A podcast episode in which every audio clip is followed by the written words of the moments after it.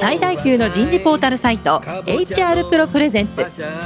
楠田優の人事放送局。有名企業の人事にズバリ聞く。年間数百社の人事を訪問し続けている人事のスペシャリストでありシンガーソングライターとしても活躍する HR エグゼクティブコンソーシアム代表の楠田優が有名企業の人事や人事をサポートする専門家を招いて企業が抱える課題や実際の事例を紹介しながら解決策を模索していきます。この番組はビジネスコーチ株式会社株式会社ワークスジャパン株式会社マネジメントサービスセンターの提供でお送りいたします。楠田優の人事放送局有名企業の人事にズバリ聞くパーソナリティの楠田優です。今日は先週先々週に引き続き注力を高める健康経営、ウェルビーイングの重要性。今日は第3回目ということで、東京会場における健康経営の取り組みになります。早速ゲストの方をご紹介いたしましょう。東京会場ホールディングス株式会社人事部ウェルネス支援グループマネージャーの古川春子さんです。古川さん、今日もどうぞよろしくお願いいたします。はい、よろしくお願いいたします。続きまして、東急株式会社人材戦略室ローム企画グループ健康経営安全衛生担当の小暮淳一さんです。小暮さん、今日もどうぞよろしくお願いします。よろしくお願いいたします。最後に今回のスポンサーを務めていただきます株式会社マネジメントサービスセンター理事、プリンシパルコンサルタントの中野誠さんです。中野さん、今日もどうぞよろしくお願いします。こちらこそよろしくお願いいたします。さあ、今日は東京会場における健康経営の取り組みということで、今日も皆さんですね、あの、オンラインで別々の場所からですね、えー、収録に参加していただきます。それでは、古川さん、どうぞよろしくお願いします。はい、よろしくお願いいたします。私はですね、あの、社員の健康管理を担当する看護師なんですが、健康経営銘柄のまさに実践者というところで、今日は私たちの取り組みについてお話をさせていただきたいと思います。まずですね、弊社の健康経営のトップメッセージというところなんですが、2018年に弊社の社長が日本産業衛生学会の学術集会のメインシンポジウムで健康経営や働き方の変革の目指すものについてという内容でプレゼンを行いました。その中で健康経営を推進するということは社員の心身の健康度の向上につながって社員自身が能力を高め健康で元気に生き生き働くことができる。まあ、それにより社員個人個人は組織の雰囲気に影響を与え、生産性向上、業績向上、企業価値の向上という好循環が生まれる。だからこそ健康経営には価値があるというふうに申しました。うん、まあ、それを実現するために健康経営を積極的に私たちも取り組んでおります。で現在の弊社の健康経営の体制は昨年から大幅に強化しておりまして人事担当役員が CWO、チーフウェルネスオフィサーということで、グループ全体の健康経営のトップというふうに位置づけられています。おあの先週の TOKIO さんの CHO と多分同じような位置づけなのではないかと思うのですが。そういうでも C クラスでつけるっていうのはこの2社やっぱすごいね。ありがとうございます。すごいそこ勉強になったな。そうですね。多分ね、あのね、ラジオ聞いてる方って相当メモされるんだけど、今日相当の方メモ、ここのとこでメモしたんじゃないかな。うちも作んないとあかんわ、みたいな。どうぞ続けてください。はい。それと同じくしてですね、東京海上グループ健康継承というものを制定しました。これは全グループ会社の社員の行動規範を示したものになるんですが、主に3つありまして、一人一人が健康をかけがえないものとして大切にして、主体的に健康増進に努めます。はい、2つ目が健康への投資を行い健康増進に積極的に取り組む環境と企業風土を確固たるものとして継承していきます。3つ目はお客様や地域社会における健康増進への取り組みの支援をすることにより社会の課題の解決につなげ健康で豊かな未来の実現に貢献しますという3つになっています。で、これはですね、海外のグループ会社各社にも示すために英文でも作成をしました。で、健康経営の主体は東京海上グループの中核であります東京海上日動の人事企画部ウェルネス推進室が中心で行っています。うんで、東京海上日動の健康経営なんですが、あの、東京海上日動はですね、全国に250カ所事業所がありまして、国内の従業員数は約1万8000人、平均年齢41.5歳、男女比1対1という、創業から去年140周年を迎えたあ、会社140周年なんだ。はい。すごいね。それはすごいな。東急さんより40歳も年上だ。全然上ですね。すごいな。で、いずれにしろでも西社とも戦前からだからね。明治時代からになりますね。で、東京海上日動ではですね、労働安全衛生法が施行された昭和47年から、あの、産業医と看護職を配置するという健康管理体制を構築しています。で、現在では全国に46カ所産業医看護職という産業保健スタッフが配置されておりまして、私と同じような保健師看護師は、あの、社内に62名おります。すごいな。で、その62名が中心になって活動しているような感じなんですけど、まあ、弊社があの先ほどにお伝えしたように分散事業場であるということと、金融機関ですので定期移動がございます。そのために全国どこに勤務しても均一の健康管理、健康支援サービスを受けることができるっていうことを一つ軸にしています。なるほど。で、それとともに社員に近いところに産業保険スタッフを配置しようというようなことで、ずっとあのこの体制ができています。うん。で、これをうまく回していくためには、まず、まあ、産業保険業務の標準化、看護職の連携、看護職の教育っていうことを積極的に行っています。うん。で、例えばですね、健康管理システムで社員の健康情報を一元管理をして、重点施策などについては看護職向けのマニュアルなどによって標準化をしています。で、看護職の連携強化というところでは、四半期ごとにオンライン会議をしてですね、PDCA を確実に展開していくようにして、業務の標準化、それから連携強化、看護職教育というところをしています。これをベースにですね、毎年重点施策を決めて活動しているんですが、今年の施策としては、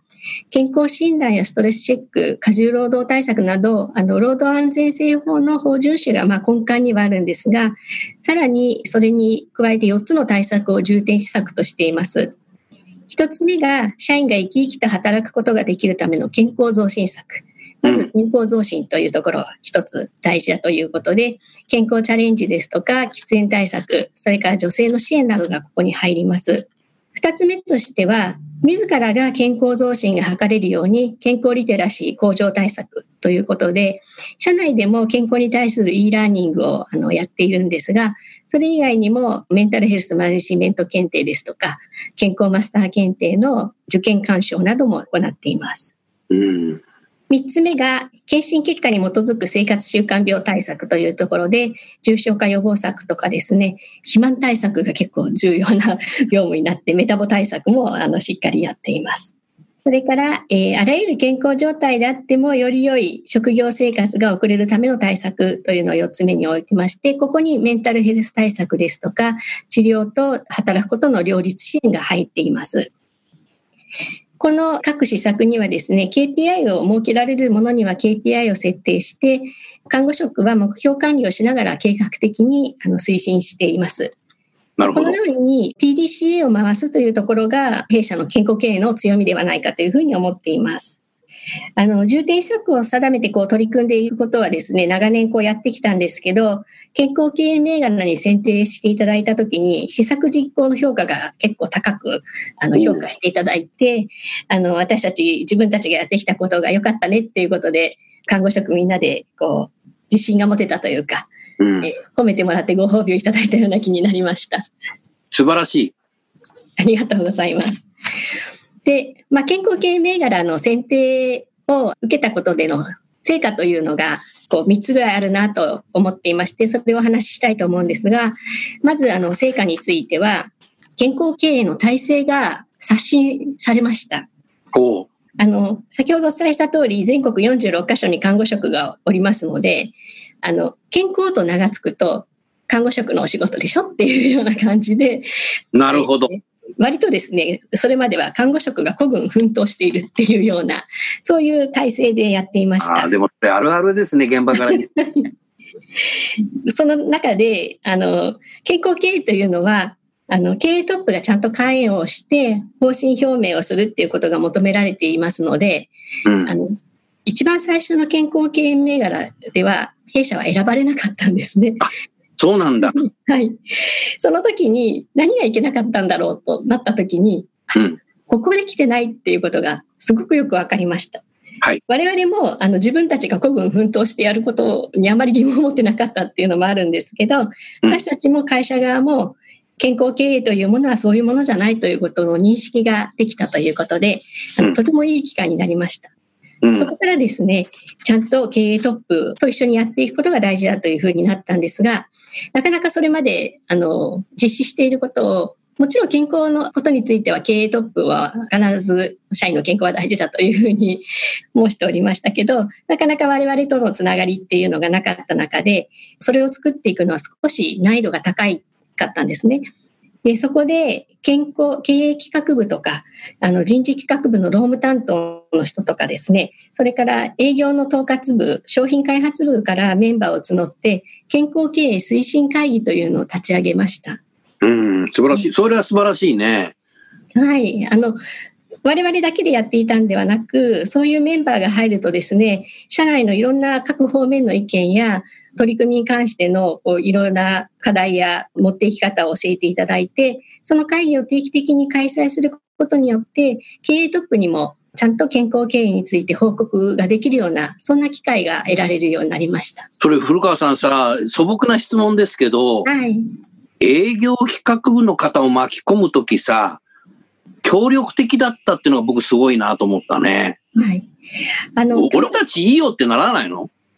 はい。たまたまですね、その時に営業企画部に、で、こう、地方創生とか健康経営を担当する、うん、あの、方が、人事の出身者でですね、私と。人事の出身者でそういう人がいたわけはい、一緒にお仕事をしていた方だったので、とても、あの、我々の役割も理解して、だから僕がいつも言う東京海上さんは人材が豊富だっていうのはそこなんだよ。ありがとうございます。うんとてもですね、あの、今も一緒にあのやっていただいているんですけど、いろんなことを教えていただいてます。で、その結果ですね、翌年の健康経営銘柄2016には選定していただけまして、そこからずっと続いているという状況です。うん、でも1年でよく改革してさ、取れるとこまで来たね。はい。このやっぱり素晴らしいやり方がなんか秘訣がありそうだね。そうですね、本当に。なんかもうなんか普通さ、なんか諦めちゃっても、うちの会社はいいわ、不健康で、みたいな。そうならないっていうのはすごいね。ちょうどこう、助けてくれる方々が周りにいらしたというのが大きかったと思います。ああ。須田先生、やっぱり、あの、健康の最前線に立ってらっしゃる古川さんのような方が中心になったっていうのは、これ一つ重要なキーになるところなんじゃないでしょうか、ね、なるほど。何かこう、バックヤードが一生懸命やるんじゃなくて、本当に健康を担ってらっしゃる、健康と直面してらっしゃる皆さんが中心になって進められたっていうのが、うん、まあ、今確かにね。で、その中にやっぱりトップも巻き込んだっていう。そうですね。それはやっぱり素晴らしいですね。でもそれを気がついたこと自体もすごいよな。はい。あの、やはり選ばれなかったというのは大きかったと思います。はい。よっぽど悔しかったんですね。すごい。古川さんのリーダーシップ力発揮って感じだね。いえ、それはもう私ではなく、私の上司とか、そういう方々が動いていただいたおかげなんですが、はい。まあ、あの、そういうふうにですね、経営理念とか方針とかっていうところができたので、翌年はですね、まだそれでも看護職孤軍奮闘みたいな感じだったので、各職場に、あの、健康増進キーパーソンという人たちを選任してもらうような動きをしました。そういう仕組みを作ったんですが、まあ、社内で健康経営ということがちょっと浸透してきたので、健康増進キーパーソンもですね、役割意識が高くなって、あの、積極的にいろいろ取り組んでくれまして、まあ、看護職が孤軍奮闘ではなく、チームで健康増進、ウェルネスっていうところができるような、そういうこう社内文化が徐々に醸成されてきています。それはとてもあのありがたいことだと思っています。うん、素晴らしいね。うんで、それからあの2020年に向けてはですね、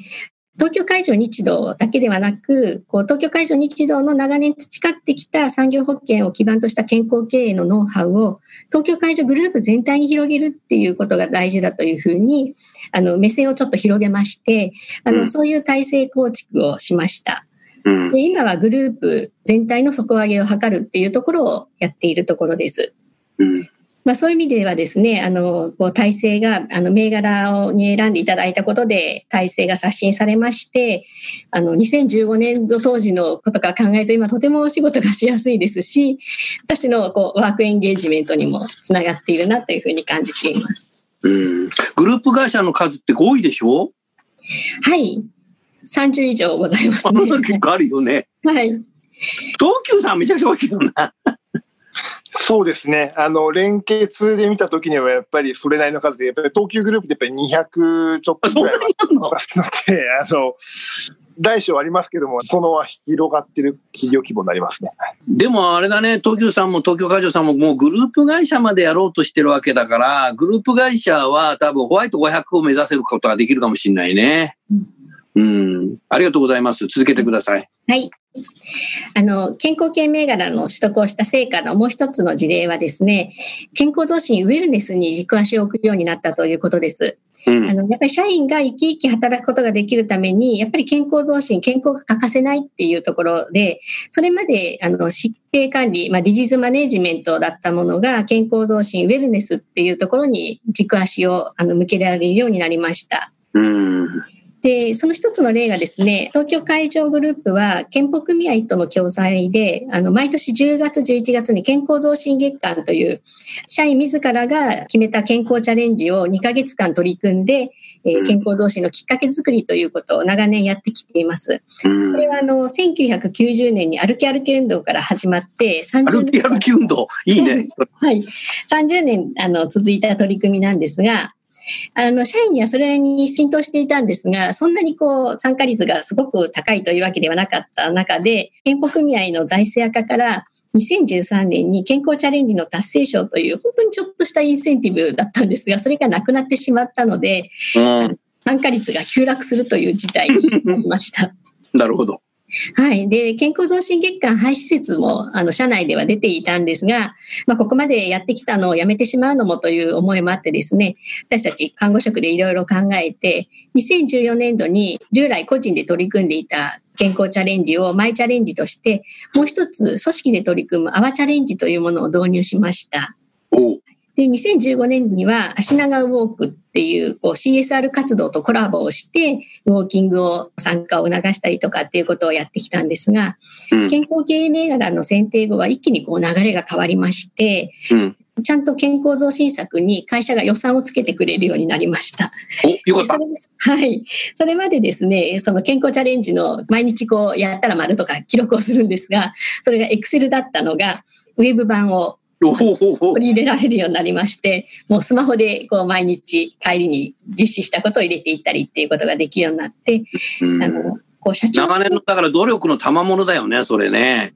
予算がつくっていうこと自体は。はい、あの、まさか、あの、会社が予算をつけてくれるとは思わなかったんですが、おまけにですね、社長表彰というのもですね、あの、社長にお願いをしてやらせていただいたら、ぐっと参加率も上がりましたし、あおの去年は健康増進アプリも活用して、あの、少しデバイスを利用したものもできるようになりました。うん、素晴らしい。で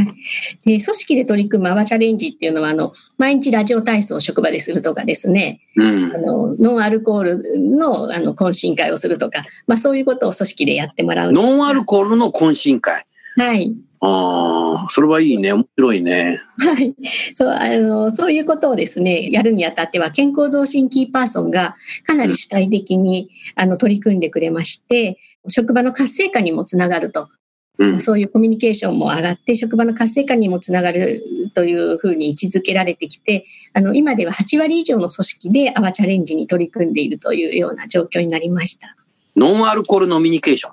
はい、そうですね。素晴らしいね、でもそれは。発想はなかったな、そういうの今まで。はい。うんあの、ヘルシーランチ会とかはあったんですヘルシーな近い。ノンアルコール懇親会みたいなものはかなり盛り上がるらしいです。うんで。おかげさまで健康増進月間の参加率もアップしまして、うん。我々がこう一生懸命やってきたことが銘柄選定によってあのさらにいい結果に生んだかなというふうに思っています。うん。もう一つがですね、あの三つ目になるんですが、健康経営銘柄の選定の効果としては、あの、健康経営アンバサダーということで、弊社ではお客様企業に対して健康経営の取り組みの支援を行っています。あ、そうなんだ。はい。それがさっきのあの、経営企画部の担当者が、あの、やっていることなんですが、なるほど。まず、あの、弊社の取り組みや経験を営業担当者がお客様企業を訪問してご紹介するということをしているので、グループ会社にこういう支援のソリューションもいろいろありまして、メディカルサービスとか、そういうところのソリューションも活用しながらグループ一体でお客様支援をしているというふうになっています。そうすると、車の保険を売ってらっしゃる車のディーラーさんなんかにも健康になってもらうといいね。まさにそういう取り組みでございますね。はい。うん僕の車買ったディーラーにも言っといて。あ、そういうこと？はい、そういったような取り組みがですね、あの、一番いいのはやはり健康系銘柄のロゴが入った名刺を持ってお客様のところに訪ねていくので、なるほど。当然、あの、東京会場さん何やってるの？っていうご質問があるわけですね。あのロゴはね、話題があるんだよな。我々人事はなんか当たり前に見てるけども、現場の人にそれつけるとさ、お客先で話題なんで、え何これみたいな。そうなんですね。現場の人って知らないもんね。ねそれで、まあ、あの、その取り組みをご紹介をしていったりする中で、それすごい自分えー自分が弊社でやっているそういう健康増進の取り組みを理解していないとお客様にもご説明ができなかったり、あのうん。参加しているっていうことでより臨場感があるということで、我々が企画している取り組みに社員が積極的に参加してくれるようになりまして、うん。まあ、あの、お客様支援とその社員の健康というところのこうシナジー効果が得られるような、うん。あの、そんなことを感じています。これさ、中野さん、最近さ、ええカスタマーエクスペリエンスって言葉があるけどさ、まさにさ、そこだよね、これ。お客様に健康というものを体験してもらうっていう。うんもうそこに来てるね。すごいね。はいこれはもうだから終わりがないよ。もうずっとやり続けるんだよ、これ。多分。皆さん自身が感じたことをお客様にも一緒に感じてもらおうっていう、そこの発想ですよね。そうですね。はい。それはすごいな。巻き込みが上手ですね、東京会場さんはね。いろいろな人を巻き込むのは本当にうまいなと思いましたね、今聞いてる。うん、なんか俺も巻き込まれちゃったよ。あの、こう、社員もですね、こう、社員に私たちもいろいろ話をしていると、こう、お客様企業で、その企業の社員の方が安心して働けるっていう、そういう笑顔あふれる職場になるっていうことに、自分が協力ができているのがとても嬉しいっていうふうに話す社員もおりました。ありがとうございます。まあ、そんなことでですね、あの今まあ事例を3つほどご紹介させていただいたんですけど、健康経営に取り組むメリットが私が感じていることとしては、まず経営トップをはじめ社内に共同者が増えました。これはとてもありがたいなっていうふうに思っています。それから社員一人一人の健康への関心度が増し、健康度の向上のきっかけになるということで、銘柄というものが健康度につながってきているっていうのをちょっと実感しています。それと、あの、調査票を回答するということを毎年やらせていただいてますが、それにより従来の自分たちがやっていた施策の有用性を検証したり、社員の健康づくりについて取り組むべき課題というのが明確になる機会になりました。うんま。た、調査票によって、現在取り組みに不足していることっていうのが改めて認識できたり、それを新たに取り組んでいくことで、より質の高い健康経営施策ができるっていうふうに思っています。うん。あとはあの産業保険スタッフのモチベーション向上ということで、まさにあの私がそうなんですが、自分のモチベーションとかワークエンゲージメントが上がっているなと感じています。うん。はい。それと、あの、最後にお話した健康経営を広く世の中に普及する社会貢献活動ができるっていう、そんなことを感じています。ありがとうございました。小暮さ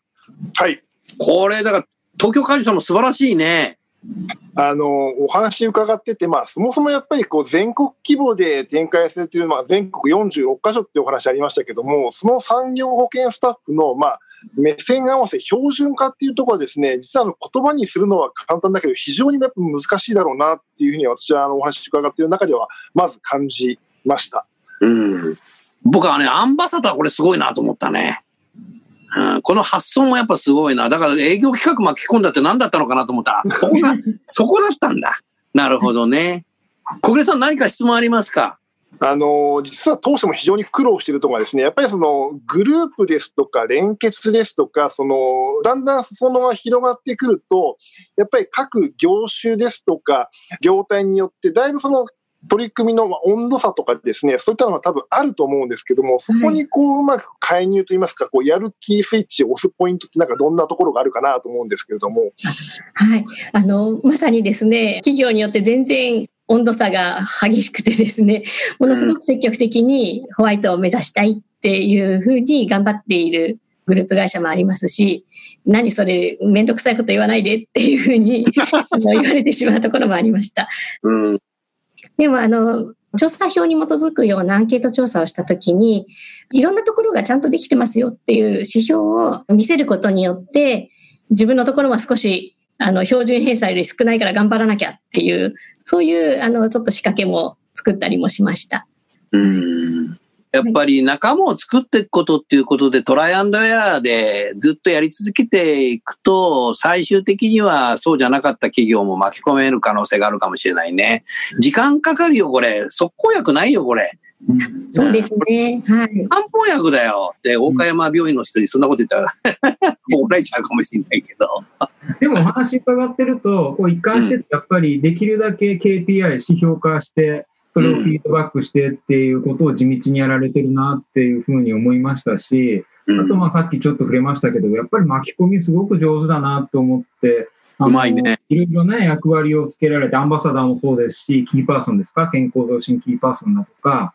きっと、あの、それをやろうとすると、ちょっと怖さもありますよね。そっぽ向かれたらどうしようとか、はい、あのやってよって言っては見たものの、どこまで協力してくれるのかなと。やっぱそこに一歩踏み出していらっしゃる勇気っていうのかな。それが今こういう選ばれしっていうところになったんだなっていうのは、これちょっと勉強になりましたね。やっぱりあの、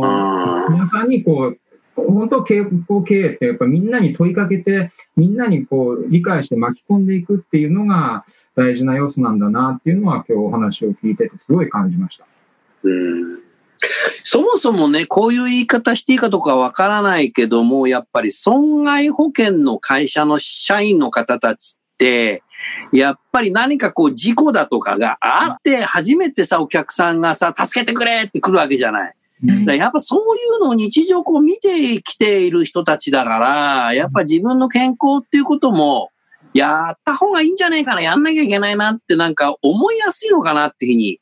思ったね。それから鉄道会社だってさ、やっぱり安心安全を守るって、標語に書いてるだけじゃダメで自分自身がなさだからこの2社はそもそもさ、働くっていう仕事柄がさ、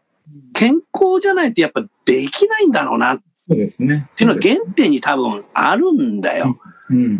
だから採用基準もさ、不健康な人は採用してないんで、きっと。いやいや、採用基準が不健康の人をウェルカムなんていう会社はないんだけど、多分なんか原点がそこにあったような気がするな。中野さんどうだろう、まあ、あの、同じようなことを感じました。東急さんは言うに及ばず、でも交通という安心安全を絶対守らなければいけないというところでも健康不可欠でいらっしゃるし、東京海上さんも、こう、ある種、まあ、皆さん困ってる時に求められる中で、そんな時にやっぱり自分万全でないとダメですよね。やっぱりこちらがもう肉体的にも精神的にも非常に安定した状態でないと、そういう困った人なんかとても助ける余裕もないでしょうし、そういったパワー生まれてこないので、まさに健康であることが大前提であるっていうことを、まあ、皆さんがまあ、日々感じてらっしゃるから、こういう浸透もあるし、まあ、ここまでこういうことが成長の一つの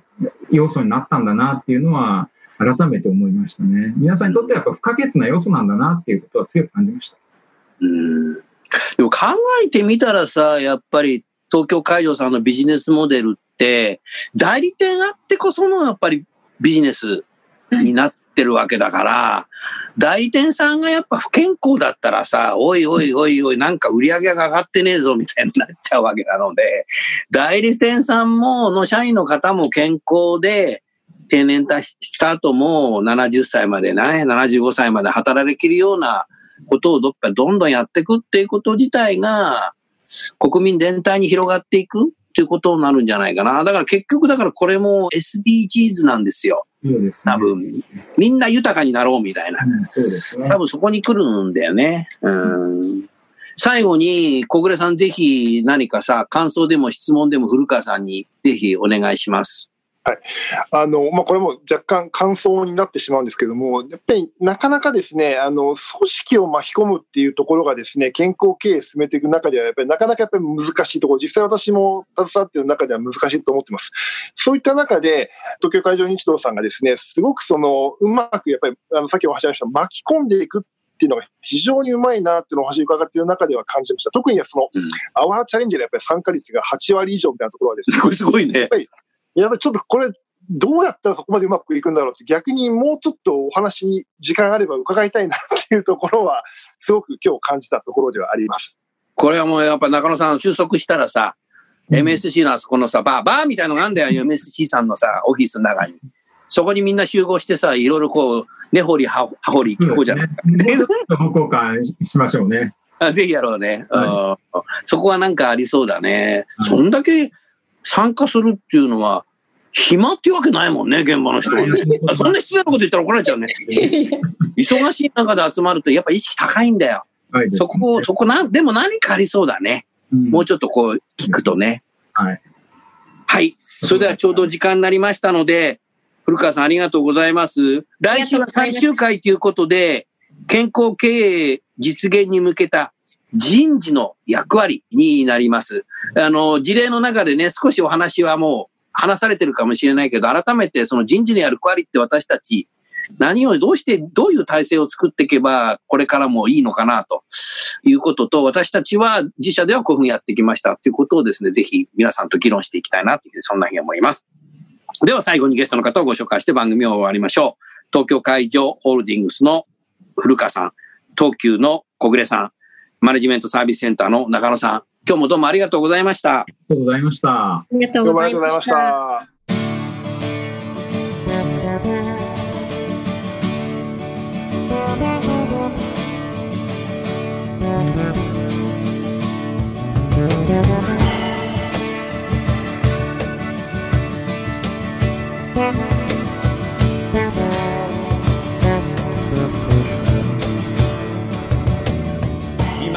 今日のお話はいかがでしたか？楠田祐の「The Times Will Change。時代は変えられる」とともにエンディングといたします。この番組は日本最大級の人事ポータルサイト HR プロのウェブサイトからもお聞きいただくことができます。HR プロでは人事領域で役立つさまざまな情報を提供しています。ご興味がある方はぜひウェブサイトをご覧ください。この番組は人と組織の生産性を高めるビジネスコーチ株式会社。企業の人材採用支援キャリア支援を通じて人と企業の持続的な成長と価値創造に貢献する株式会社ワークスジャパン。企業の人材戦略人材育成のプロフェッショナルカンパニー。株式会社マネジメントサービスセンターの提供でお送りいたしました。それでは来週もお楽しみに。みんなで変えよう。できない理由を述べている場合ではない。